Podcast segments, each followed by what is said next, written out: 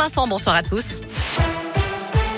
Un mot de vos conditions de circulation pour ce dernier week-end des vacances de la Toussaint. Des difficultés de circulation sont attendues demain dans le sens des retours, essentiellement en Bourgogne, dans l'Est et en Ile-de-France.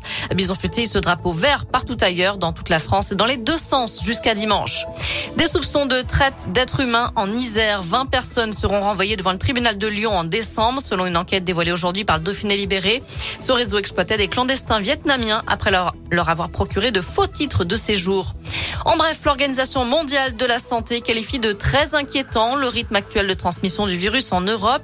L'OMS dit redouter 500 décès supplémentaires, 500 000 décès supplémentaires sur le continent d'ici février prochain.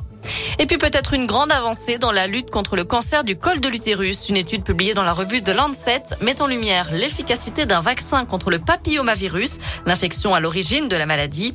D'après les chercheurs, les cas de cancer ont nettement diminué parmi les femmes britanniques qui ont reçu le vaccin nommé Cervarix. Elle avait qualifié les réunionnais d'autochtones ayant gardé leur gène sauvage. Fin de citation.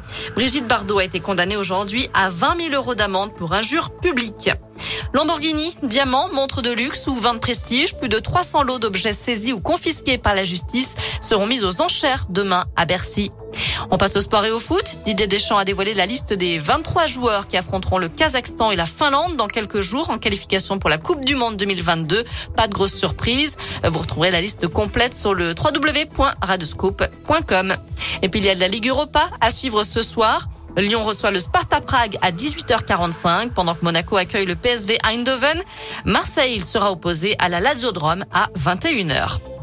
Enfin en tennis, une mauvaise nouvelle au Master 1000 de Paris-Bercy. Gaël fils a déclaré forfait avant son huitième de finale face au numéro 1 mondial Novak Djokovic. Il s'était blessé hier lors de sa victoire contre Adrian Manarino. Il souffre d'une douleur aux adducteurs.